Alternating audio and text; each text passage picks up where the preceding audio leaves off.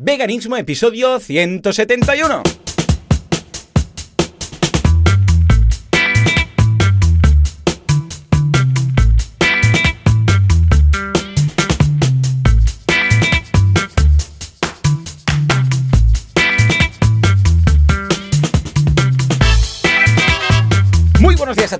Bienvenidos un día más, una jornada más, un domingo más a Veganismo, el programa, el podcast en el que hablamos de todas esas personas que intentan ser veganos, que son veganos sin morir en el intento, sin hacer daño a nadie. Y hoy, atención, porque es un día muy especial, porque sí, tenemos a Joseph al otro lado del cable, pero pasa a un nivel secundario, como yo. ¿Por qué? Porque tenemos a nuestra alumna favorita, tenemos ni más ni menos con nosotros la compañía de Lucía Arana. ¡Fuerte aplauso! Lucía, ¿qué tal? ¿Cómo estamos? Muy bien, muy bien. Y además tenemos a Joseph. Joseph, hey, ¿qué tal? ¿Cómo estamos? Hola, ¿qué tal? Buenos días. Buenos días. Pero eh, tú y yo hoy no somos importantes. Nada, nada. Porque tenemos aquí a Lucía, que atención, atención, nos va a desbancar a todos. Va a ser, la, a partir de ahora, este podcast ya no se va a escuchar, nadie lo va a escuchar. Dirá, ah, sí, había hace años una gente, unos chicos que, que hablaban de sus cosas, de sus perros, y de sus animales, y del veganismo. ¿Por qué? Porque Lucía ahora va a monopolizar el mundo del podcasting en general. La gente va a dejar de escuchar todos los podcasts. ¿Por qué? Porque ha entrado, ha pasado del medio escrito, que mira que es que bebé la jodía, ¿eh? Pues ha pasado a la palabra. Porque tiene un podcast nuevo y, ve- y va precisamente de animales y de derechos de los animales. Lucía, felicidades, claro que sí, bienvenida al, al mundillo del podcasting. Cuéntanos un poco, cuéntanos un poco. Bueno, bueno, muchísimas gracias, muchísimas gracias por tenerme hoy aquí otra vez. Me encanta, Ay, sí, la verdad siempre. es que disfruto mucho estos ratitos con vosotros y lo agradezco siempre un montón. Eh, sí, es verdad, hemos empezado un nuevo proyecto de, de podcast, pero no es competencia, no, no, no, no, es absolutamente complementario con Oh, el, qué bien, con qué el ilusión. Ya podemos Sí, es- respirar. Qué bien. sí, qué podéis respirar. y Respira, podéis- respira, Joan. Nos salvamos. Sobre todo, no, sobre todo, claro, yo sé que lo que quieres es relajarte y dejarme a mí, pero no, no, tú tienes que seguir al pie del cañón.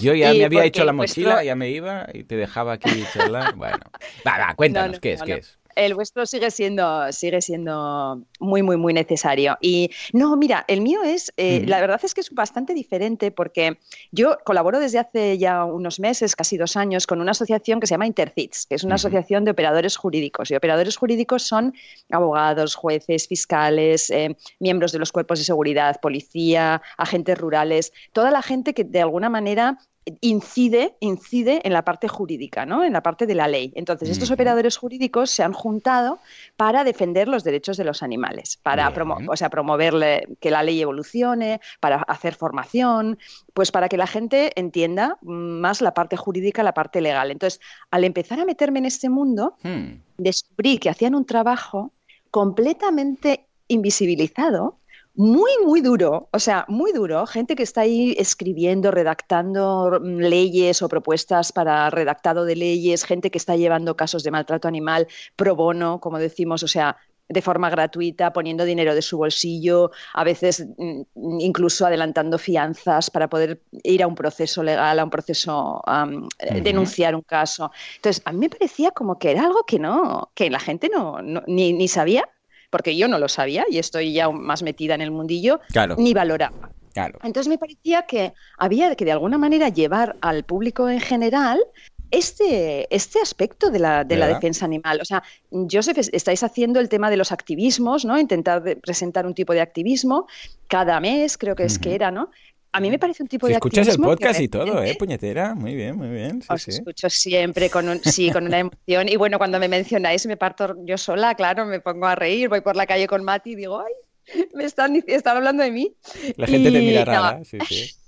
te voy a mirar rara. No, entonces lo que es un tipo de activismo que a mí me parece muy injusto que, que se esté vis- invisibilizando. Entonces, de yo propuse a la gente que lleva eh, Intercits, a la Junta y a la gente que, que lleva esta asociación, si les parecía que el podcast podía ser un medio para llevar el trabajo de Intercits y el trabajo de, de estos operadores jurídicos por los animales, pues tanto a la gente interesada en el derecho animal, que cada vez hay más, como Sí. al público en general.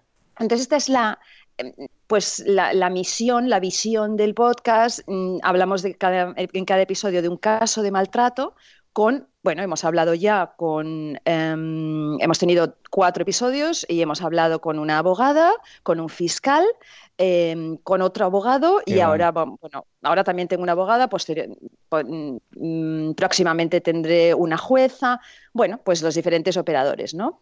Policías y demás. Y esta es un poco la idea del podcast, o sea que como ves, mm, nada, nada de competencia, sino muy complementario al vuestro. Ya estamos más tranquilos, muy contentos. No sé si hablaréis, que es un poco noticia este último mes, en algún momento, ah, porque también, quieras que no, toca el tema, aunque habéis hablado de los cuatro capítulos que lleváis pues, de temas específicos, de algunos casos, eh, de la creación reciente, o reciente creación, porque más o menos, pues fue también a la par del podcast de la Dirección General de los Derechos de los Animales. Porque también bueno, parece que hayamos preparado esto. ¿Verdad? Parece que hemos preparado esta pregunta, pero... Ah, no, no, que va. Tú estabas muy preocupada por el tema. Me encanta. pero mira, sin prepararlo como sale de bien, ¿no?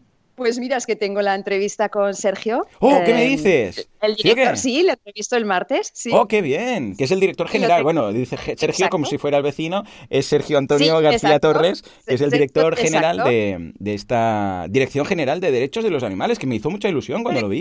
Espera, un momento, un momento. Explica, explica esto de la Dirección General para toda la gente que no escucha noticias en España. A ver, ¿de qué estás hablando? Ah, sí, es verdad, porque tenemos también muchos oyentes fuera de España, es cierto, perdona. Pues sí, eh, mm, el nuevo gobierno de coalición que tenemos ha creado por primera vez, es, una tema, es, una, es un asunto inédito en España, una dirección general de, creo que se llama Dirección General de Derechos de los Animales. además, creo que es el, nombre correcto. Entonces, es una dirección general que llevará temas, bueno, el tema de los derechos animales eh, es muy transversal, entonces eh, toca muchos ministerios, o sea, toca el Ministerio de Agricultura, toca el Ministerio de Economía, toca el Ministerio de Sanidad. Claro, es un, es un asunto muy transversal, ¿no? Con lo cual habrá algunas competencias que esa dirección pues no va a tener directamente, porque, mm, claro. Mm, son competencias que están Ministerio de Cultura, os imagináis, ¿no? O sea, cada ministerio tiene competencias relacionadas con el tema animal. Claro pero aún así, aún siendo una cosa que tiene, que tiene unas competencias por ahora limitadas,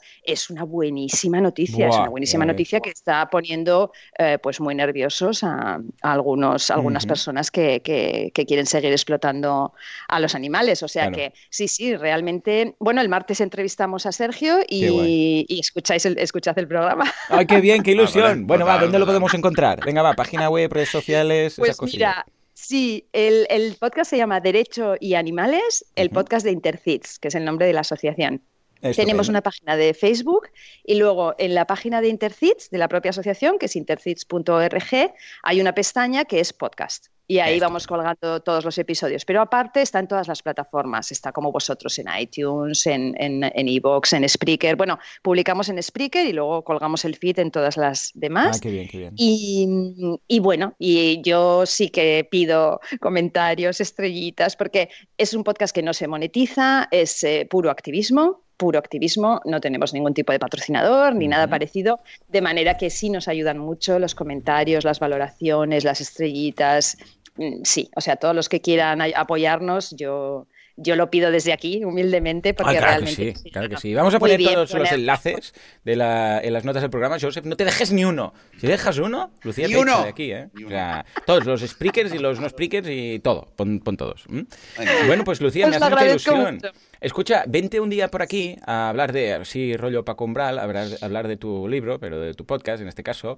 Y ahora llevas cuatro apenas, pero dentro de. Por cierto, muy bien, ¿eh? En cuanto a. Ya estoy apuntado, evidentemente, suscrito, lo, voy escuchando. Y en cuanto al lanzamiento y la soltura y el. Bueno, se te da bien, se te da bien. Y el nivel de calidad lo recomendamos mucho. Entonces, hagamos una cosa, cuando haya pasado unos días, o si quieres el próximo día que tenemos agendado contigo, o si no, entre. No hace falta que esperes tanto. Eh, entre el día que tenemos cita y, hoy, pues busquemos también una fecha y nos vienes a contar un poco ah, la experiencia del podcast y qué has encontrado cara también a comunidad, la recepción de lo mismo. Ya no solamente por todo lo que has pasado, ah, pues aprendiendo a hacer un podcast, que también es muy interesante, sino luego también qué has ido consiguiendo, qué feedback has ido viendo, qué temas han sido más difíciles, más interesantes, etcétera. Porque creo que puede ser muy, muy chulo. Mucho. Y además, los temas de los casos son algo que yo creo que a toda nuestra audiencia le puede interesar mucho. O sea, son temas muy interesantes y realmente, mm, o sea, creo que podemos hacer un podcast ameno y divertido hablando de, este tema. O sea que sí, yo encantada. Y yo antes quería dar las gracias, que lo he olvidado, y quería mencionarlo por el contacto con Sune oh. de Nación Podcast. que ha sido, es la persona que nos ayuda en la parte donde no, yo no llegaba de ninguna manera, que es la parte técnica. Y realmente, o sea, qué gustazo, Sune, desde aquí un beso, que yo sé que nos escuchan qué gusto trabajar con él. O sea, realmente, no solo profesionalmente, sino como persona, es, eh, muy majo. Un gustazo. o sea que muchas gracias. No, cuando buscabas a alguien, ya, ya, ya, ¿sabes eso que presentas a dos personas que dices, van a encajar? ¿Van a encajar? Pues e, era la idea. ¿eh? Y sí, sí. Y él me dice, me ha dicho ya también lo mismo contigo, o sea que Tenéis mi bendición, señores, tenéis mi bendición. bueno, va, pues escucha, precisamente vamos a hablar de un tema muy interesante que te has preparado con los apuntes. Bueno, ya sabéis que Lucía, pues tienes nuestro, nuestra alumna predilecta y viene aquí con apuntes y todo, igual que Joseph y yo cuando nos preparamos los temas. Igual, igual. Entonces, hoy vamos a hablar de algo que ya avisamos en su momento que este año seguramente tocaríamos bastantes puntos relacionados con el fantástico mundo de las mascotas en casa. ¿eh? Y hoy es un tema de esos que nos toca súper de cerca al menos en mi caso, porque estoy en ese punto ahora, ¿eh? porque ya sabéis que tenemos a Goku en casa, Joseph tiene a Bonnie también en la suya. Y uno de los puntos que se debe plantear cualquier persona que tiene una mascota en casa es, entre otras, el tema de la esterilización qué va a pasar con el, con el cachorrito o la cachorrita. ¿Se esteriliza? No, sí. Eh, por un lado a nivel médico, por otro lado a nivel ético, por incluso por otro lado el tema de decir, ostras, es que estás tomando decisiones por el perrito, la perrita que quizás quiere ser padre o madre. Bueno, todo esto, ¿cómo lo enfocamos? Y cuando hay un punto de estos muy chungos, que dices, ostras, esto depende de muchas cosas, ¿qué hacemos? Traemos a Lucía. Lucía, sácanos por favor de esto, sácanos de este atolladero, porque como consideramos que Lucía es una persona pues con mucho criterio y una ética y moral, eh, vamos, dignas de seguir, pensamos, mira, ella nos va a arrojar un poco de luz. Con lo que, Lucía, ¿Cómo veis el panorama de la esterilización? Bueno, vamos a ver. Eh, no sé si voy a decepcionar hoy, ¿eh? porque no sé si voy a tener tantas respuestas así muy claras. Voy a decir que me parece un tema interesante, me parece triste, lo habíamos hablado con Joseph preparando el programa, me parece un tema bastante triste, me afecta, y me parece de cierta complejidad cuando hablamos de la parte más filosófica y más ética del asunto. Eh, de la parte de, medicina y demás, yo creo que la trataremos de una forma superficial porque ninguno somos veterinarios y creo que ahí no deberíamos, no deberíamos meternos en profundidad. Creo que quizá podrías eh, invitar a, una veterinaria o a un veterinario para hablar de, esa parte, ¿no? Pero luego hay una parte práctica en hmm. la que sí tengo una postura que está clarísima, ¿no? Entonces, voy a empezar por decir la postura clarísima y luego ya si queréis desarrollamos, ¿no? Entonces, mi, mi, postura clarísima es que podemos esterilizar em, o no a nuestros compañeros mascotas, pero lo que jamás creo que deberíamos hacer, jamás, jamás, jamás, de ninguna manera, es traer más animales al mundo. Hmm. O sea, creo que estamos en una situación en España y creo que en Latinoamérica no es mejor. Eh, estamos en una situación realmente terrible. O sea, tenemos un problema gravísimo de abandono en este país, un hmm. problema tremendo. Y creo que ante esta situación real no podemos dar mensajes ambiguos. O sea, entonces hablo como desde esa responsabilidad, ¿no? Ese es, digamos, mi, primera, mi primer posicionamiento al respecto. Si queréis, sigo desarrollando esto o, me decís vosotros qué, opináis. Bonnie ya se ha posicionado, Joseph, ¿eh? Se ha posicionadísimo, vamos. Sí, sí, lo ha, entendido todo. No sé si está a favor o en contra, pero se ha indignado. Está, pues es que se ha puesto, habéis empezado a hablar y se ha puesto, y claro, yo me, he puesto mute, me he ido con los auriculares para seguir escuchando, o sea, he escuchado el auricular y me he ido a ver qué pasaba, le he le he dicho, Bonnie, por favor, que estamos hablando, que estamos grabando, nada, y decir algo. Yo te, os voy a decir una cosa, es que lo, voy, a, decir ya, porque mm, eh, de hecho el sábado por la mañana ya estaba a punto de enviarte varios enlaces a ti, Lucía, y dije, eh, varios enlaces que había estado leyendo. Al final, no sé, dije, va, no, se lo voy a enviar porque tenía tan, una lista de cosas que dije, voy a esperar. Y luego al, cabo de unas horas, justamente estaba comentando con, con mi hija el tema del podcast, a ver lo que pensé, comentándolo con ella, y llegó tu email, ¿no? Y lo estuve leyendo además. Yo tengo os voy a contar, voy a confesar que tengo la última semana un estoy estoy pasando por una no sé si llamar una crisis existencial animalista. Sí. Eh, una estoy estoy pasando por unas serias no no es una crisis, es, una, es un proceso de duda muy muy grande mm. sobre todo toda la relación que tenemos los humanos con perros y gatos. Bienvenido, Joseph. Pero muy grande, ¿eh? Muy Yo grande. también, Eh, yo también. Y tú también, pues mira, pues quizás Sí. lo podemos eh, abordar el tema, el tema de la esterilización también un poco a partir de esto, porque pensando en el tema de la esterilización y compartiendo lo- eh, la, la introducción, que apenas lo has desarrollado, pero que comparto plenamente, que hay una diferencia muy grande entre lo que es la filosof- a nivel filosófico, teórico, etcétera, y luego lo que es la práctica, Claro. y que por eso quizás nos pone tan tristes, ¿no? Porque entendemos que hay, que por un lado hay una necesidad de, hay, hay- eh, hoy mismo, hoy van a matar no sé cuántos miles de perros en, en España, en, en cualquier país, en Israel, en cualquier, en todos los países están matando perros cada día, y lo cual nos pone muy tristes. eh, y por otro lado, cuando vemos a un perro y lo- o una perra y lo miramos a los ojos, decimos, pero ¿quién soy yo para, para, para violar tu cuerpo y, y manipularlo y obligarte Claro. a hacer algo que tú no harías? Un poco, creo que mm, quizás lo estoy poniendo, me estoy adelantando, estoy poniendo eh, muy gráficamente las cosas, pero un poco creo que este es el dilema, tal como que tú mismo presentabas al principio, de que por un lado, filosóficamente es un tema complejo, pero a nivel, en la práctica, tienes muy clara que, que no, que no hay que ser ambiguo y que hay que evitar estas muertes, ¿no? Es que esto, esto me lleva, este, este dilema, esta ambigüedad de la que reconozco que me cuesta mucho salir, me lleva a plantearme realmente qué, qué tipo de relación tenemos nosotros. Eh, ¿Son mascotas? Cuando decimos mascotas, ¿qué significa? ¿Que es como, es como un juguetito? Eh, ¿Es una relación de igual a igual? Eh, decimos que son como es nuestra familia, pero... Pero ¿qué familia tienen ellos? O sea, ¿cuándo han visto ellos a su familia? Eh, ayer hab- hablaba con mis hijas y les decía, ¿sabéis que Bonnie nació cuando nació y salió del vientre de su madre? Ella eh, nació con, seguramente nació con tres, cuatro, cinco perritos más y no Mm. los ha vuelto a ver. Y, y me miraban como su pesadilla y me decían, ah, ¿tiene hermanos? Y no lo había pensado nunca que tenía hermanos y que nunca más los ha vuelto a ver. Entonces la adoptamos, pero ella, ¿dónde está su familia?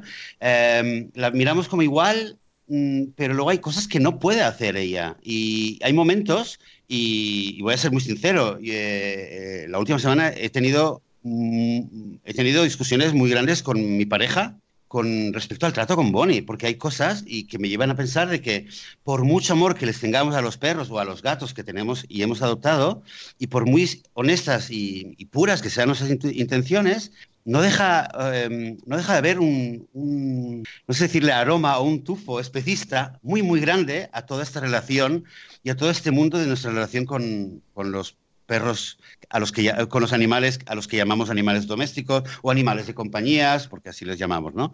Básicamente con perros y gatos. Y esto, esto es lo que me hace que la- los últimos días, llevo cinco días eh, sufriendo por dentro porque estoy empezando a ver cosas que antes no veía. Y, Ujú. y resu- muy resumido, veo que en el fondo estamos todavía eh, presos de una, de una concepción y de un mundo totalmente especista y que nuestra relación con perros y gatos viene, es una herencia también del- de, de- de una visión eh, especista, supremacista, humana con respecto a los animales.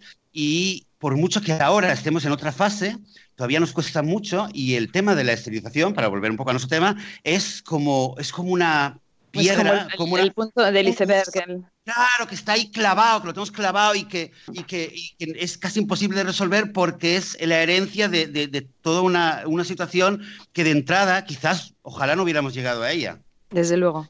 Perdona, me he desahogado, pero es que lo tenía clavado. ¿eh? Bueno, Tenía- es que yo no puedo estar más de acuerdo, Joseph. O sea, realmente mm, es, es que has, has entrado ya directamente al, al corazón de la cuestión. Yo pienso que hablamos para, para adultos y, y no- nuestro mundo no es un mundo de buenos y malos, eh, nuestro mundo es un mundo mucho más complejo, de grises. Entonces, debemos tratar las cosas así, como, como somos nosotros, ¿no? O sea, no hay respuestas fáciles en este tema. Es, hay- las respuestas son muy difíciles y, por ejemplo, la, filósofa Marta Tafalla, que os pongo algo de su libro en los apuntes, eh, ella dice que el título de la, de la doctora Melanie Joy de ¿Por qué amamos a los perros? Ella dice, es que no, es que no los amamos a los perros. O sea, los perros en nuestra sociedad eh, viven bastante, bastante mal, incluso los que se supone que viven bien. O sea, incluso ya no hablamos de los cazadores, esos Bueno, de claro, esos ya ya. es que no voy ni a hablar. O sea, no, no, no voy a dedicarle tiempo a esa gente en este programa. Pero los perros de los que, de la gente que se supone que quiere mucho a los perros, los que nos encontramos en los parques de Barcelona todos los días, con, con muchísimo amor ¿no? para sus perros y que hacen una serie de maltratos cotidianos. Yo tengo un artículo que os lo pondré en las notas del programa que se llama Mal de la cabeza, que hablo de los pequeños maltratos cotidianos a los que se somete a los perros, Hmm. totalmente normalizados. O ¿En qué sea, sentido? ¿En qué sentido? desde. ¿Perdón? Digo, ¿en qué sentido? ¿A qué te refieres? Bueno, eh, para mí llevar a un perro con el collar eh, y bueno, ya con los collares de ahogo y demás, ya es un punto de Bueno, maltrato claro, sí, normalizado. Con el collar en corto, yo los veo todos los días. Yo veo perros pequeñitos que van casi que no pueden respirar o van a- de puntitas porque los llevan ah, atados eh, con una incomodidad terrible.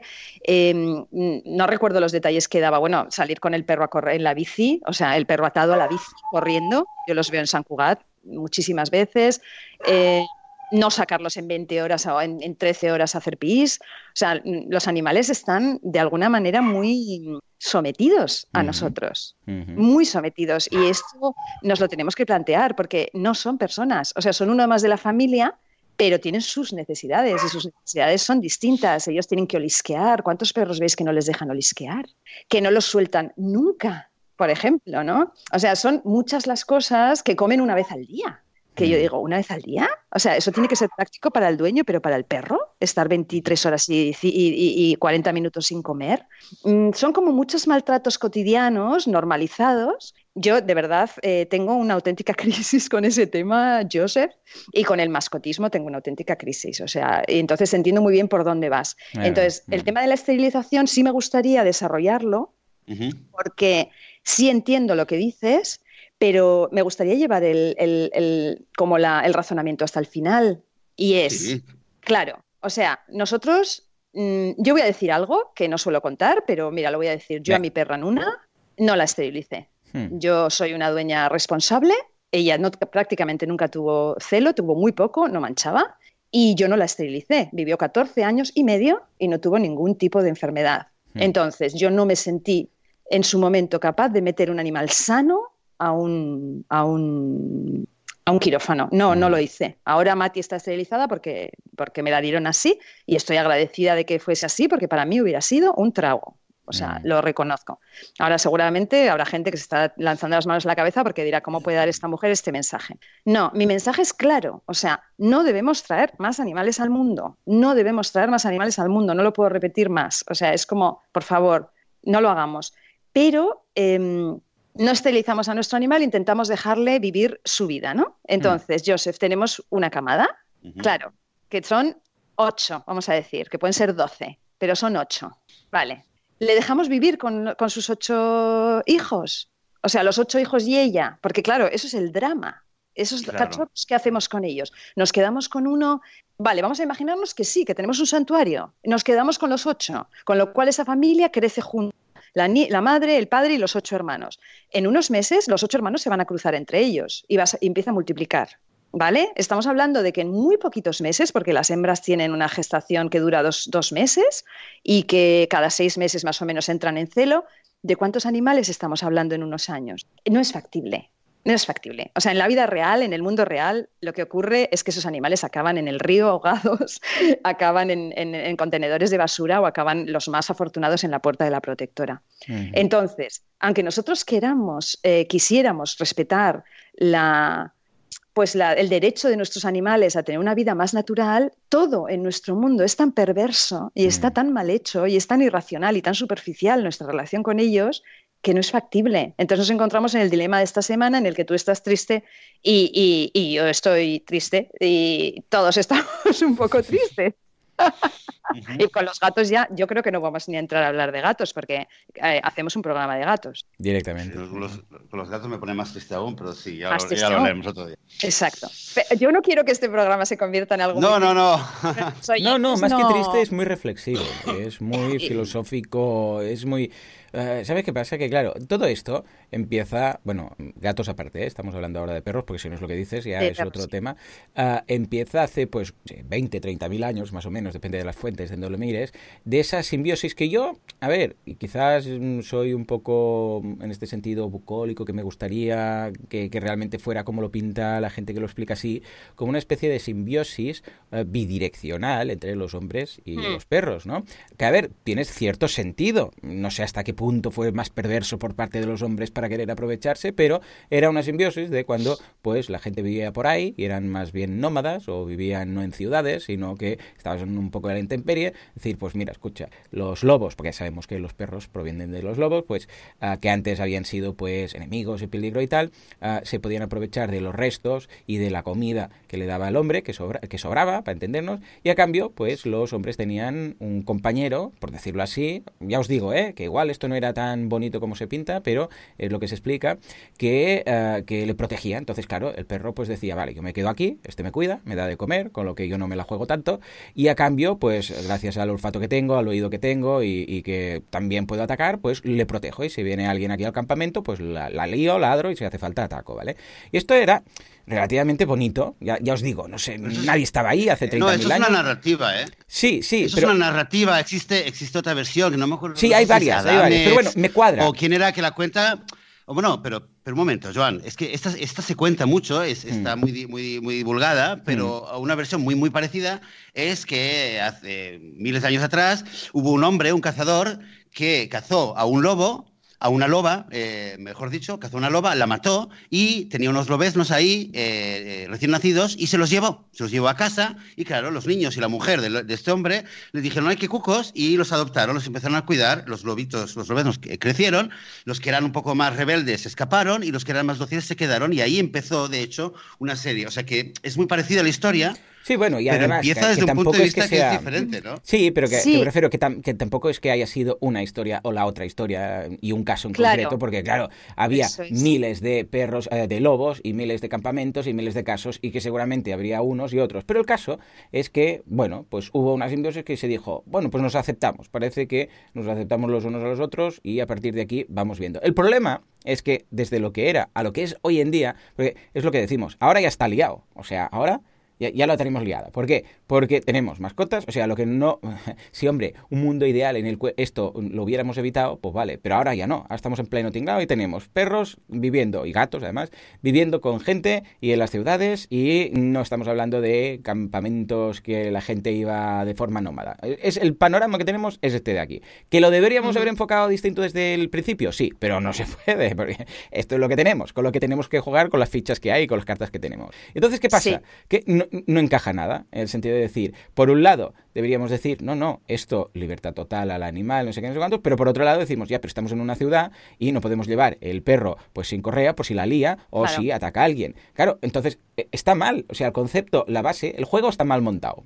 ¿Vale? El juego de por sí ya está mal. ¿Por qué? Porque ¿qué Sí. demonios hacen a perros viviendo aquí con los humanos? Bueno, pues mira, esto es lo que nos hemos encontrado. Ahora no lo podemos, mm, no lo podemos desvincular. Ya está hecho. El mal ya está hecho. Entonces, dentro de esto, debemos ser, que es lo que veo yo un poco aquí, un poco déspotas ilustrados en este sentido, ¿no? Un poco, eh, mm, bueno, pues estas son las normas y en este caso, visto lo que está contando Lucía, que si además de mezclar esto, bueno, de, tener la situación actual, además, pues tenemos camadas y tenemos más perros y claro, primero que si eres un santuario para tener ocho tal, si no los tienes que repartir y esto va a ser peor porque de perritos abandonados tenemos para, para dar y regalar por, todas partes, porque salen por todas partes y los abandonos es, es una, es una, es una, es que es no hay, no hay palabras para mencionar este problema que tenemos aquí.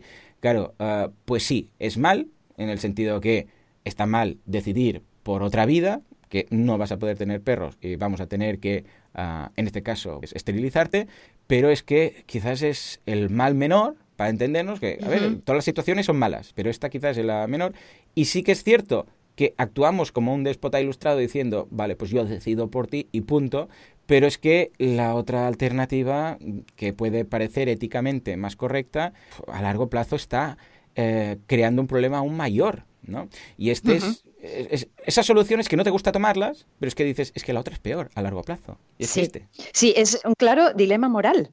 Es un claro dilema moral. Yo el tema de mm, que decíais antes de cómo llegó el, el perro a, a domesticarse y demás, parece que hay, mm, es un poco lo que habéis dicho los dos. Yo creo que es una mezcla de las dos cosas y sí parece que hubo una cierta autodomesticación, es decir, que ellos se acercaron, o sea, que los lobos se fueron acercando también a los humanos, ¿no? Que fue, de verdad sí fue algo un poco mutuo. Eh, lo que ocurre es que después, con el tema de las razas y de crear razas y de cruzar Ya, y de cruzar ya y de cruzar, lo que se ha hecho, claro, lo que se ha hecho es hacer animales cada vez más mansos y cada vez más vulnerables. Es decir, lo que hemos hecho es crear una serie de, o como una especie de peluches. Nos hemos, los hemos convertido como en peluches. Entonces están absolutamente a nuestra merced. Y de ahí viene el drama de que estos pobres eh, son, son, eternos bebés, son eternos niños de alguna manera y, y, están, pues eso, a merced de personas que, no, que muchas veces no tienen ni la mínima empatía ni la mínima sensibilidad para la necesidad del perro, incluso gente que piensa que le gustan los perros. Es que yo de verdad que tiemblo cuando la gente dice yo amo a los perros, o sea, mm, digo, uy, uy, uy, uy, a ver, a ver con qué me encuentro aquí, con mm. la que le pone las botitas, con la que no le deja que se manche de barro, con la que, ¿sabes? Con la que nunca le deja, con la que le cepilla todo los días ocho veces para que no manche el sofá. O sea, es ahí, es lo que tú dices, o sea, nos hemos, hemos llegado a un punto en el que los que no quieren a los perros les hacen un, daño terrible y los que los quieren demasiado o los que los quieren mal también. Hmm. Entonces, tenemos que ser como todo el rato intentar aprender cada vez más, intentar hablar perro, como dice Patricia Guerrero, intentar hablar su idioma y mm, rechazar los tipos de adiestramiento en negativo, el dominio, porque claro, ¿de dónde venimos? O sea, venimos de, que, de que, los adiestradores se llevaban al perro y te lo devolvían educado. Hmm. O sea, imagínate cómo te lo devolvía, imagínate lo que le harían durante esa hmm. semana. O sea, venimos de collares de pinchos, venimos, esto todavía está, se ve por las calles, la gente con el collar de pinchos del perro, ¿no? Para, para que no tire de la correa. Entonces, es exactamente lo que tú dices, Joan. Nos, hemos encontrado, nos encontramos ante una situación en la que tenemos que hacer lo mejor posible con un caldo de cultivo, con una base un poco enferma. Claro. Un poco enferma y muy superficial. La gente sabe cómo funciona su iPhone, todas esas aplicaciones y no tienen ni idea de cómo funciona su perro.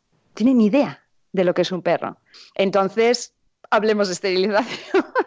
Me encanta porque nos vamos todo el rato. pero es que es curioso porque además esto, por ejemplo, este, este dilema también ahora lo tengo con, y de hecho por eso también te, te envié un correo el otro día, ¿no? Con el tema del pienso, ¿no? Del pienso vegano, pienso no vegano. Pues claro, la hemos liado una vez más, la hemos vuelto a liar.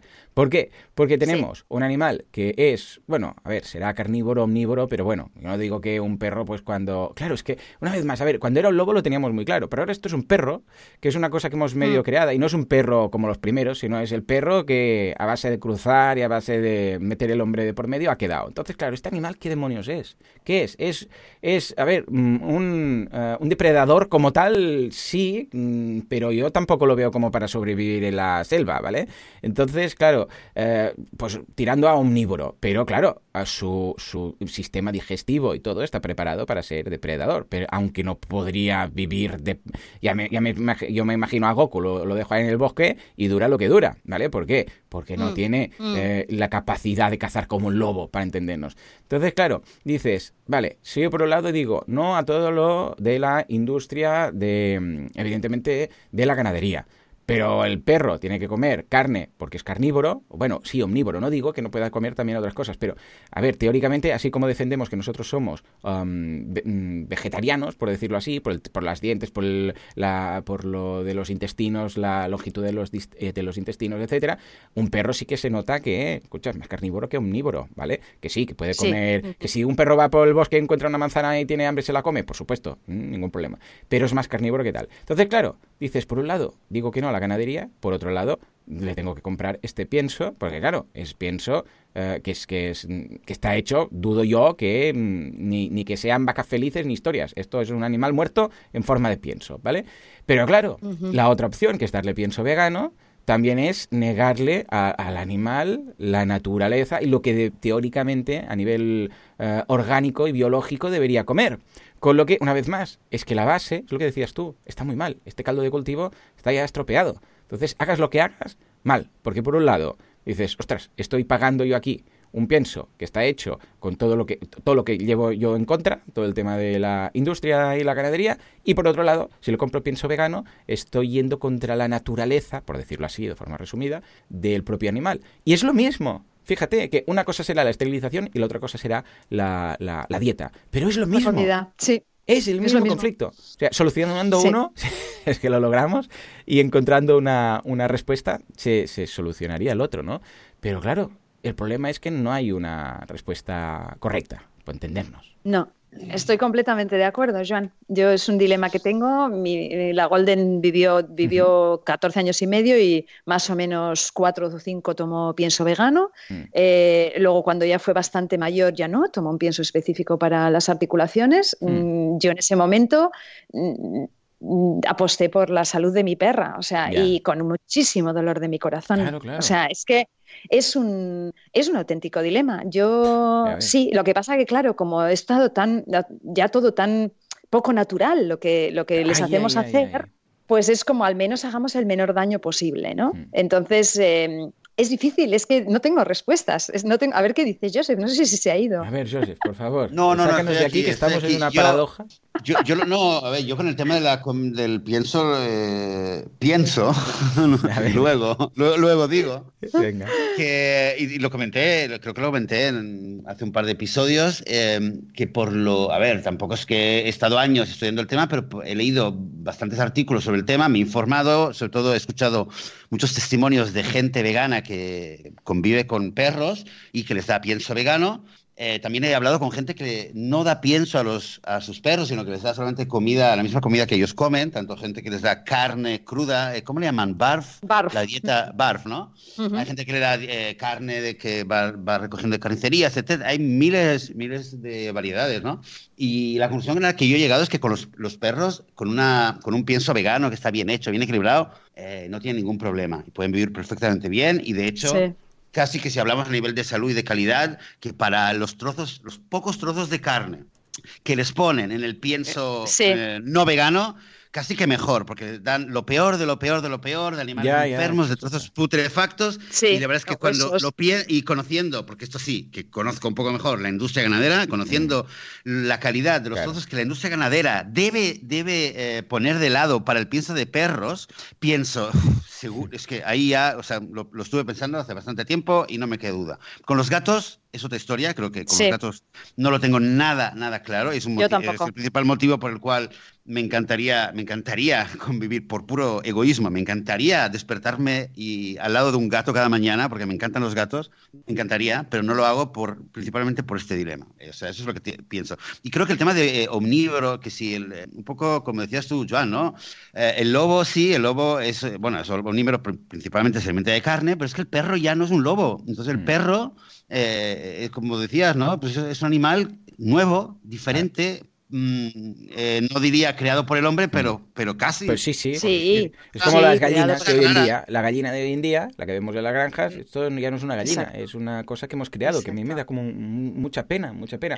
Hace unos años, no sé si fue eh, cinco o seis años, decían que en Japón se habían inventado una mascota nueva, que era un cruce de, entre un zorro y un perro, no sé qué, y era una mascota que, que era muy tranquilita, que estaba ahí, que apenas se movía, que no sé y me dio una pena, digo, pero ¿qué han hecho? ¿Qué han creado? Es como te sientes como un doctor Frankenstein y decir, pero ¿por, qué has hecho esto? ¿Por qué has jugado a ser Dios? ¿no? Aquí es un poco lo mismo. Ahora, claro, el perro es un invento entre medio, por decirlo así, que dices, ¿esto qué es? Porque no es un lobo, pero tampoco es um, algo que hayamos tenido, de, que siempre haya dependido de nosotros que lo hayamos tenido aquí, sino que nos lo hemos sacado de la manga. Y claro, en el entorno en el que tenemos, es que es un problema. Es algo nuevo, entonces pienso que eh, a mí, a mí, a mí me, fastidia bastante cuando alguien viene y me dice, no, pero es que un perro es carnívoro porque los perros son carnívoros, porque el perro en la, naturaleza, como decías tú, ni Goku, ni Bonnie, ni, ni, ningún perro que yo conozca lo dejas solo en la naturaleza, intenta cazar, se pone a correr, a correr detrás de una paloma, luego se encuentra con un gato pequeñito que se, que se pone, ¿cómo se dice?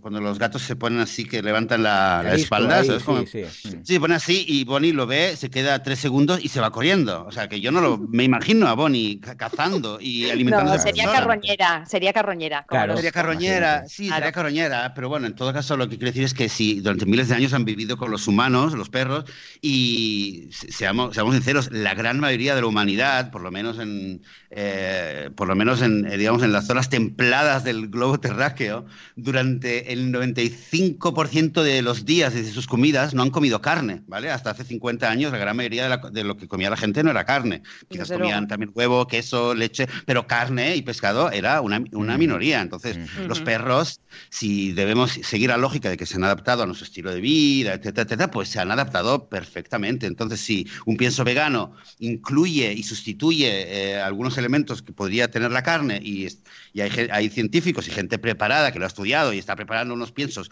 equilibrados que son 100% eh, vegetal, yo tiendo a, creerlos. Y en todo caso, lo que podríamos hacer, eh, yo tengo bastante consideración a, al, a Sonia, bueno, al equipo de Veggie Animals, sí. porque me, he, escrito con ellos bastantes veces. ¿qué? Bueno, por, qué?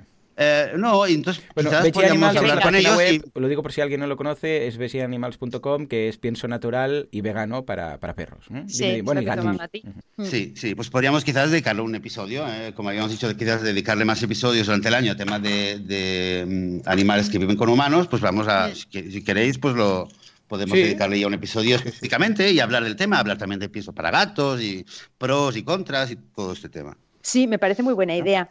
Y si queréis, volvemos un momento al tema sí, sí. De, de, la esterilización. Uh -huh. Yo al principio os quería decir un poco la situación que tenemos en España, porque me parece que poner cifras es importante. O sea, yo creo que eh, tenemos unos, por los estudios que hay, eh, las estadísticas que hay, en el 2018 se habla de que se recogieron más de 140.000 animales abandonados. A ver, 140.000 que son el triple, seguro, porque esta cifra no, no, refleja la realidad, o sea, todas esas camadas que, que, las han enterrado, que las han tirado a pozos, que han sido atropellados, que nunca, bueno, que han muerto de forma terrible, que no han llegado a, a contarse en las estadísticas. Yo creo que esta estadística es muy, muy, muy conservadora, creo que es muchísimo más. Mm.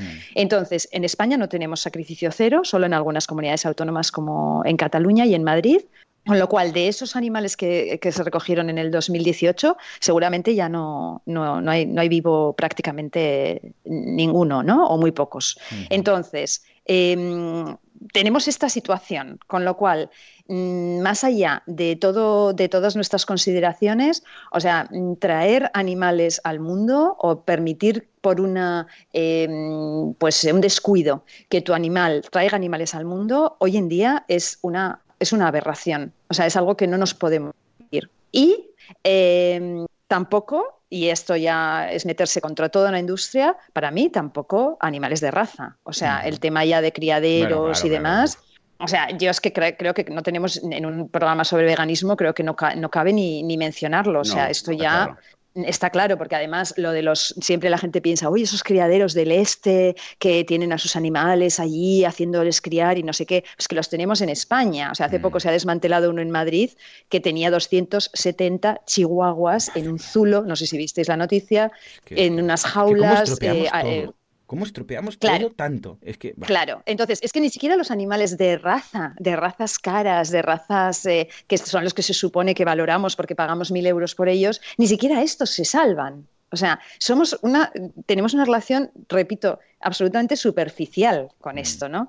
Entonces, el tema de, el tema de la esterilización, yo pienso que además, desde, desde el punto de vista de la salud, sí hay unanimidad en los veterinarios y no creo que sea porque es su negocio, no lo creo. O sea, creo realmente, honestamente, que los, los, estudios muestran que hay muchos problemas de salud en los animales, en los perros, que se mm, previenen con la esterilización. Problemas de, de pues que son problemas hormonales también por no dejarles tener su ciclo natural. O sea, un animal, un macho que está todo el día salido, claro, eh, que no puede, no puede satisfacer su necesidad sexual, que todas las primaveras todas sus vecinas están en celo y él está todo el día ahí sin saber qué le pasa, además, eh, con esa necesidad de marcar, de, y no, y no poder satisfacerla, al final, pues son de todo tipo de problemas, eh, de problemas de salud también, ¿no?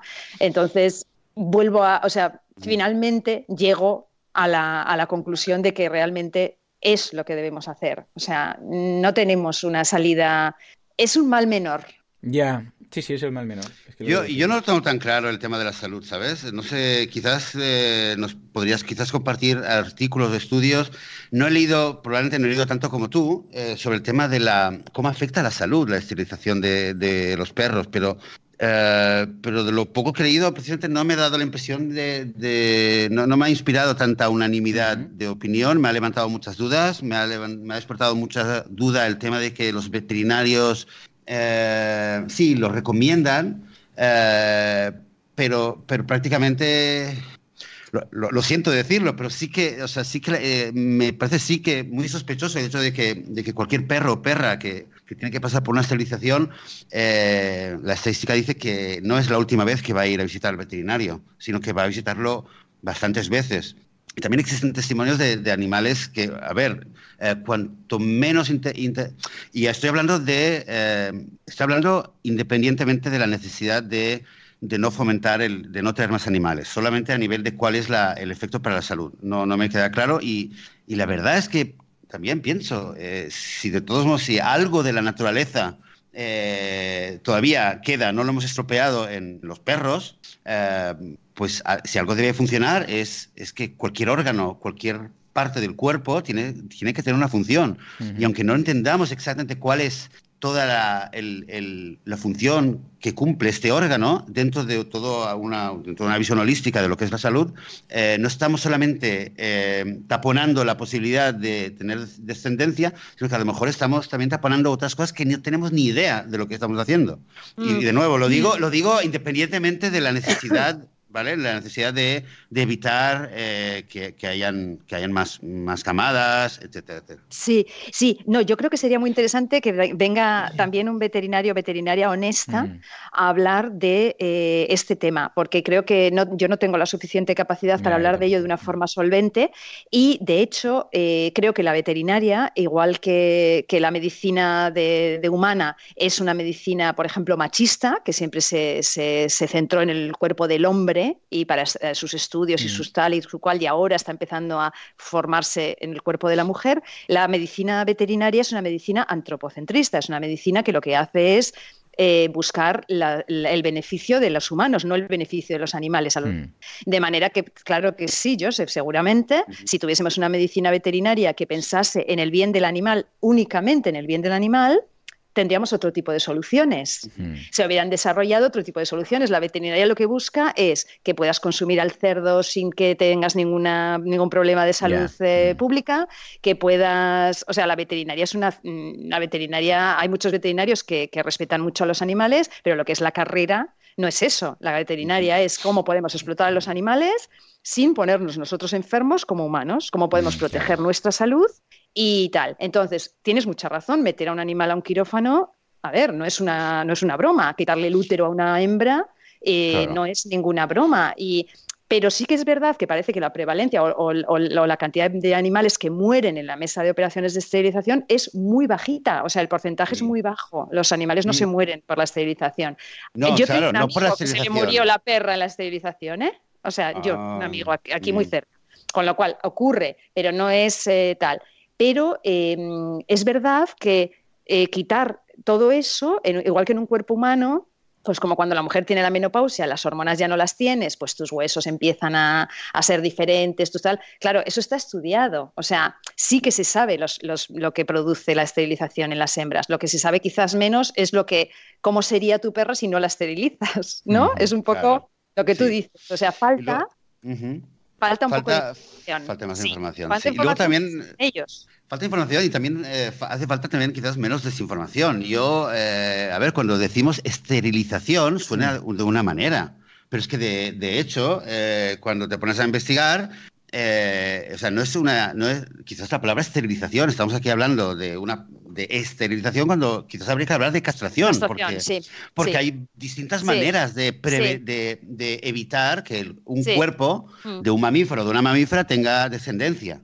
Y la castración es una de ellas, pero es la más fácil o la más simple y es la que eh, los humanos usamos con los perros y con los gatos. Es la más segura, Joseph, porque hoy en día es la más segura. Posiblemente, claro. pero, pero creo, creo, un poco, y quizás volviendo a un poco a la, a lo que decías al principio de todo, ¿no? A este gran, a este dilema de que por un lado es verdad y lo hemos hablado, ¿no? Que a nivel ético, eh, filosófico nos trae, está claro eh, y tenemos muy claro por qué no nos gusta eh, tener que hacer esto. Pero por otro lado está la realidad, la triste realidad. Has dado un poco de cifras y creo que cualquier persona que, que vaya y vea lo que ocurre en, lo que ocurre hoy en día en las perreras y si alguien puede y tiene el, valor de poder entrar y ver eh, dónde están realmente cada día, cada semana matando perros, matando gatos porque no tienen lo que hacer con ellos, o en el mejor de los casos, que como nos escribiste, ¿no? que eh, eh, mueren hacinados hasta el final de su día porque no los van a matar, pero qué vida, qué vida tan triste van a tener. ¿no? Cuando vemos esta realidad decimos, vale, pues hay que hacer lo que sea, pero quizás quizás deberíamos, por lo menos nosotros, dentro del movimiento vegano, deberíamos decir, ok, quizás no vemos otra alternativa, ¿no? Joan decía que son las cartas que hay, pues es lo que tenemos, vale. Pero quizás por lo menos deberíamos tener eh, esta, este valor, porque creo que va intrínseco con el hecho de ser veganos, de decir, ok, es lo que hay, pero no dejemos, ahora quizás a corto plazo, ahora mismo es la mejor eh, solución o la menos mala, es lo que tenemos que hacer, pero no dejemos de hablar de, de, de a nivel idealista o de qué es lo que debería ser qué es lo que debería eh, haber en el mundo y qué otras alternativas tenemos. Entonces, sí que he leído, he encontrado, y no sé, quizás tú nos puedas contar más, pero, y de hecho nos has contado la experiencia que tuviste con una, pero he, leído de gente que tenía perros, tenía sobre todo perras, y no las han esterilizado y lo que hacían era eh, aprender a cómo aislarlas durante tres, cuatro días que estaban en celo y evitar así tener descendencia. Esa es una, una posibilidad. Luego he leído también, y me gustaría saber más, no sé más, pero me gustaría saber más sobre intervenciones eh, de esterilización menos intrusivas eh, y menos violentas, menos agresivas que no la, castración, tanto para machos como para hembras. ¿vale? Y finalmente me gustaría también, eh, quizás más a nivel filosófico, he empezado a leer un, un, estudio, una tesis que, he encontrado casi de casualidad. Me, encantaría indagar e investigar la posibilidad o las posibilidades que podrían haber de algún tipo de asilo de eh, una reinserción parcial de, animales en la naturaleza o de, cómo podríamos aprender a, nosotros aprender a enseñar a los perros a volver a ser más independientes de lo que son ahora.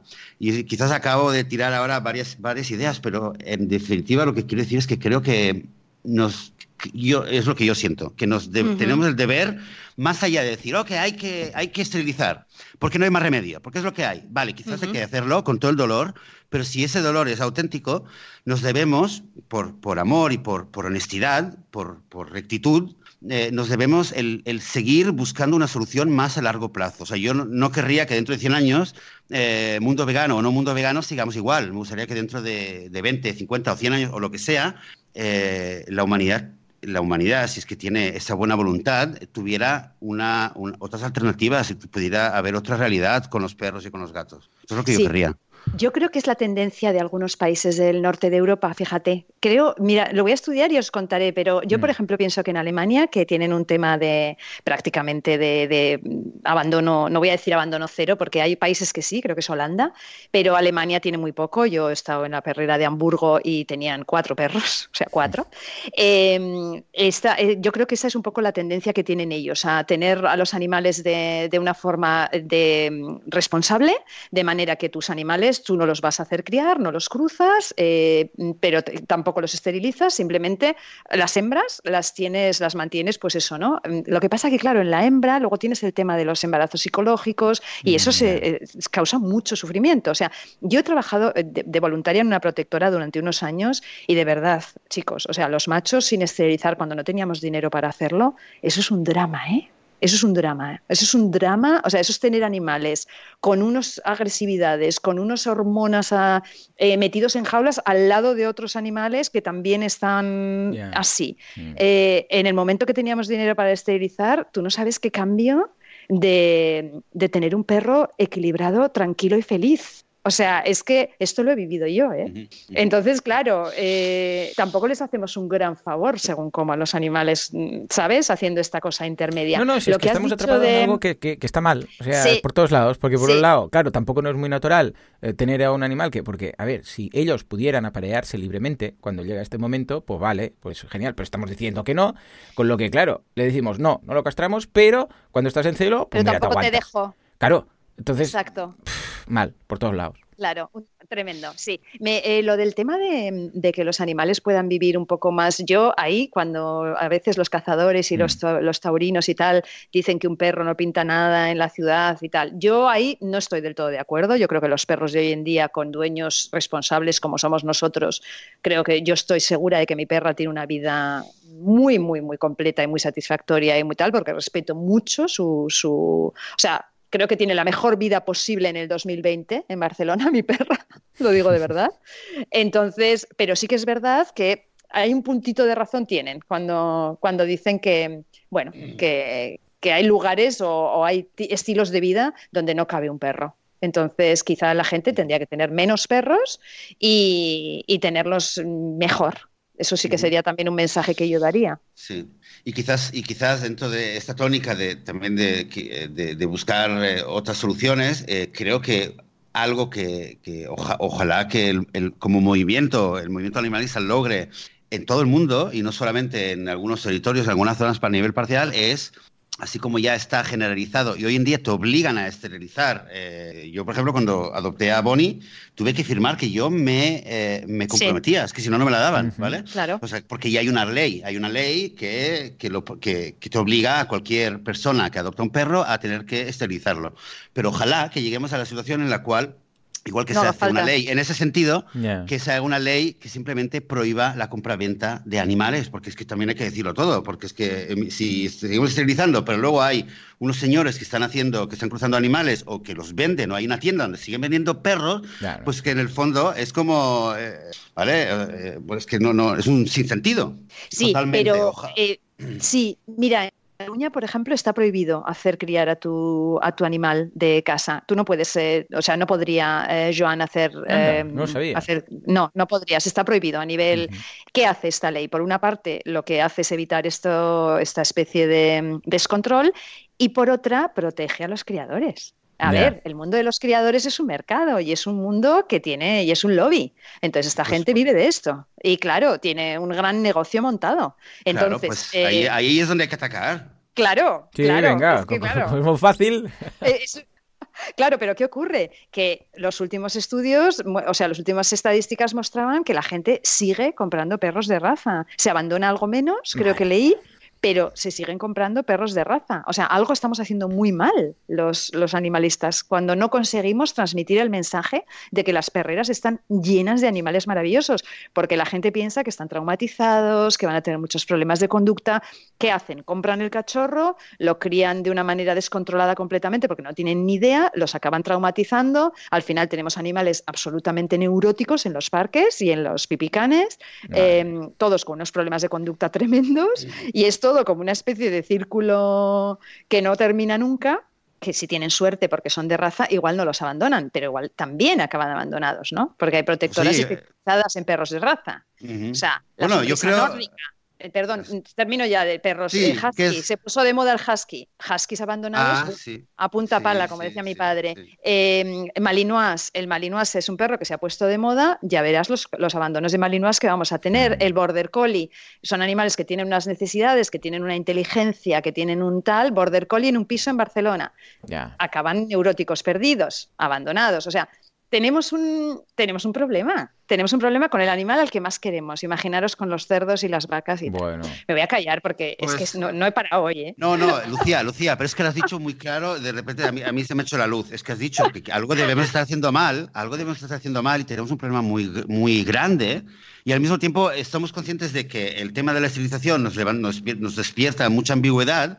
Hmm. Entonces, quizás la, la solución simplemente es que es verdad, quizás debamos eh, esterilizar ahora mismo en, ese, eh, eh, en nuestros casos particulares, pero como movimiento, que el, el principal mensaje que las ONGs, y lo digo eh, como una sugerencia, no lo digo para meterme con, con nadie que esté haciendo trabajo voluntario y a favor de los animales, pero en, quizás en vez de machacar y martillar con el mismo mensaje que estamos dando y que yo me encuentro en todas partes, que es esterilizar, esterilizar, esterilizar, esterilizar a nivel Sin- de lobbies políticos, lo veo aquí, esterilizar, esterilizar, quizás deberíamos cambiar y, y el, el- el primer mensaje donde pongamos el 80% de nuestra energía, de, nuestra, de, de nuestro marketing, de nuestra publicidad, sería decir, señores, la compraventa de animales tiene que terminar ya, hay que prohibirla. Más Sí. ahora, si en España hay eh, finalmente un gobierno que pudiera ser favorable, eh, eh, no sé, me imagino que representantes de las ONGs eh, animalistas van a ir a hablar con, con Sergio, con esas personas, Ujú. y van a hablar de varios temas. Entonces, quizás, de nuevo, no, lo, no conozco la realidad, pero en, en varios eh, países va a ocurrir esto. Vamos a ir, los animalistas, a hablar con las autoridades y vamos a decir, señores, por favor, podríamos decir, hagan obligatoria la esterilización a cualquier persona que adopte los perros. Quizás sería correcto, pero pienso que antes de hacer eso, que en el fondo lo que vamos a hacer es ayudar a los criadores de perros de razas a tener más mercado y menos competencia, lo que deberíamos hacer es, en primer lugar, obsesivamente reclamar, exigir hasta conseguir la prohibición de la compraventa de animales y luego in- eh, o sea, eh, deberíamos luchar contra, la- contra este negocio como si no hubiera el problema de, la- de las camadas no deseadas, entre comillas, que. ¿vale? Y, y al mismo tiempo luchar contra el tema de, la, de, la, de, del- de los descendientes eh, y, y de la gente que está teniendo, de, de las crías de perros, etcétera, como si no existieran, eh, no existiera el negocio de la compraventa de animales. Sí, pero como te dirá Joan, sobre todo lo que tenemos que hacer es no comprarlos, Ahí porque eh, si no tienen clientes, o sea, desde, desde el gobierno no se va a Mm. conseguir eso. Es no, porque en las próximas elecciones no salen directamente. O sea, mm, estamos perdidos. Es como si queríamos que desde el gobierno prohíban el- el- las granjas. Es que es imposible. Entonces, no les va a traer votos hacer eso, eh, Mm. Joseph. Entonces, no podemos ser tan naif. Pero. Pero lo que sí podemos hacer es que la gente que de verdad quiere a los animales entienda que no debe comprarlos. Es que esto es la que este es el mensaje continuo. O sea, por favor, dejad de comprar animales de raza, dejad de comprar animales de raza. Y lo dice una que lo hizo hace 20 años, que lo Sí, hice, sí. que compré un animal de raza. O sea, sé de lo que estoy hablando. Pero tenemos que ir por ahí, pam, pam, pam, pam, Bueno, de sí. forma obsesiva. Digo prohibir, me refiero a atacar. Atacar es, es, eh, hacer campañas mucho más claras. Para que los visuales, igual- clientes lo rechacen. los- claro, igualmente, Sí. igual que hacemos, eh, hacemos montones de campañas para que la gente sea consciente de lo que pasa en la ganadería, ¿verdad? Y pienso que debe, Ujú. Sigue, debe ser nuestro foco principal a nivel estadístico. Pero, eh, pero quizás hay que empezar a, a abordar y atacar y a, a des- a revelar delante del, del gran público lo que, está, lo que es la industria de la compraventa de animales. Y pienso que nos va a ser mucho más fácil porque la gente ve una granja de cerdos y piensa en el jamón que se quiere comer y no lo quiere ver y lo niega. Pero cuando ven algo contra los perros, eh, pienso, me imagino que va a ser mucho más, la gente será mucho más receptiva y entonces van, va a ser más fácil crear una opinión pública no solamente a la hora de comprar, sino que la opinión pública puede ponerse en contra de eh, eh, este negocio y, se puede lograr que las autoridades empiecen a limitarla y a, darle más, eh, a ponerle más pegas, más trabas, más inspecciones y poco a poco empezar a, ponerla en jaque hasta que finalmente quede deslegitimizada. Y pienso que va a ser mucho más fácil hacer esto que con las que con la ganadería, que ojalá pudiéramos hacerlo también con la ganadería rápidamente. Sí. Además, hay más gente trabajando para los perros y los gatos que para los animales de, Justamente. de, de consumo. Hay mucha más, justamente. muchas más Claro. protectoras y mucha más gente sensibilizada con ese tema.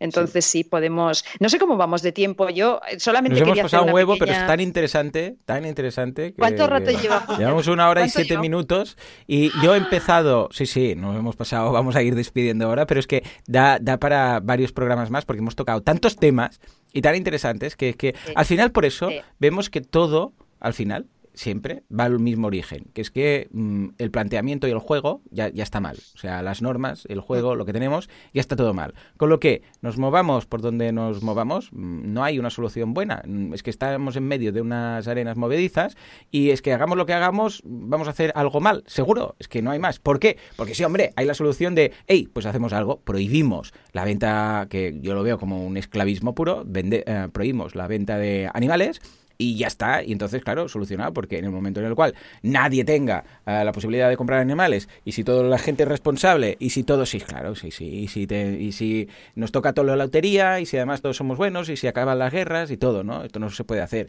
Con lo que al final es, intentemos hacer lo, lo- el mal menor, si es que es lo que comentábamos. Pero todo, sea la esterilización, sea la compraventa de animales de raza, sea el tema del pienso, todo al final va a lo mismo, que es que estamos en un momento estropeado, todo está estropeado. Entonces lo que hagamos a partir de aquí, imagínate. ¿no? En fin, en todo caso, que yo cuando he empezado el podcast tenía algunas dudas, ahora tengo más. Eso te iba a decir, Porque- hemos decepcionado a la audiencia. No, no, pero bueno, es que esto es lo bonito, que al menos a mí nunca me ha... No, no, ojo, a mí nunca me ha preocupado de, de tener pocas dudas a tener más. O sea, Ya. s- al contrario, siempre ha sido, vale, ahora sé más ¿eh? de lo que no sé y sé más lo que tengo que mirar y tengo que, claro, antes o después voy a tener que tomar una decisión, ¿no? Ahora Goku tiene tres meses solo y aún le falta, ¿no? Pero... En cuanto al pienso, en cuanto al, al tema de la esterilización, claro, mm, ostras, esto por una parte abre más puertas, y dices, ahora tengo más dudas aún, pero también creo que es eh, importante tener estas dudas y no simplemente decir, ah, pues esto, porque el veterinario me ha dicho que esto es lo mejor y no sé qué. Ya, pero a ver, ah, yo si hay algo que he aprendido mm, del- de ser vegano en todos estos años, es que cada vez me fío menos de lo que dice cierta, cierto lobby o los veterinarios Claro. o los médicos o no sé qué. Porque claro, con los, con los niños, imagínate tú, claro, preguntas a cualquier pediatra y te va a decir que no, que no, que el niño tiene que comer pollo, tiene que comer huevo y tiene que comer no sé qué. Y claro, tú al principio, yo, claro, antes de ser vegano y todo esto, lo que dice el pediatra va a misa. Y ahora me pasa lo mismo. Claro, lo que dice el veterinario va a misa. ¿O no? He aprendido, a, a través de ser vegano, he aprendido a poner en jaque muchas cosas que se dan, por supuesto, no en el veganismo, en general. En otros casos. ¿Por qué? Porque al final, ¿qué hay? Eh, La industria. ¿Y qué tiene la industria? Dinero. Y ahí ya lo hemos liado. O sea, cuando entra el dinero por medio, ya está ligado todo sea, sea lo que sea. Entonces, bienaventurados los que dudáis, que al final seréis libres. Exacto, exacto. Yo quiero decir solo una cosa y es que yo no, no podría imaginarme un mundo si mis perros y mis compañeros mm. perros y gatos me, conectan con la vida real, me conectan con el vivir el momento, son, mis, son auténticos maestros y de verdad gracias a mis perros, o sea, yo creo que de lo que más he aprendido, a veces en yoga nos dicen pensad en vuestros maestros y yo siempre pienso en mis perros porque de pocas seres he aprendido tanto como de mis, de mis animales, de vivir el momento, de disfrutar, de, estar siempre como en el, en el instante, ¿no? Entonces, de verdad, quered mucho a vuestros perros, respetadlos mucho, dejadles ser perros, informaros, leed a Patricia Guerrero, escuchad sus podcasts, por favor, o sea, cuidad a vuestros animales, no fiaros de nadie que os diga que, hay que tratarlos, que hay que pegarles, que hay que ignorarles cuando tienen miedo, nadie que, os haga em, tratamientos de tipo aversivo, eh, tírale de la correa, tal. Fuera de ahí, vamos a por lo menos intentar escuchar a nuestros perros. O sea, es, es, lo que quiero decir solamente para terminar, que son de verdad, para mí, lo mejor que hay en la vida, pero de bastante lejos, ¿eh? Eso quería decir. Pues mira, con este mensaje tan, tan bonito y todas las dudas que hemos dejado a las mentes de nuestros oyentes, pues vamos a ir despidiendo el programa.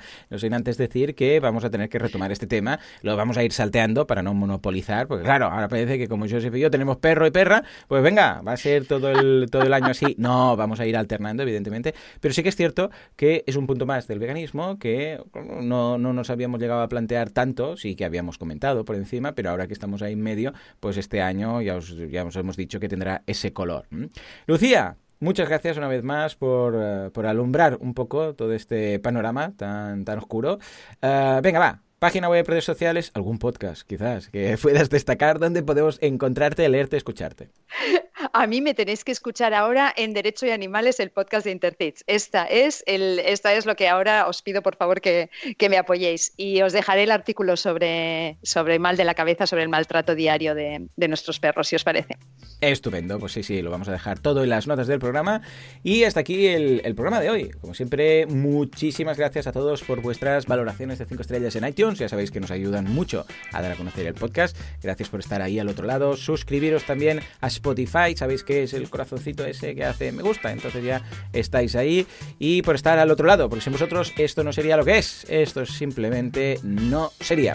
Señores, os escuchamos dentro de una semana, dentro de siete días, con más veganismo, más perros, más gatos y más dudas para crear y confundir la mente de los veganos.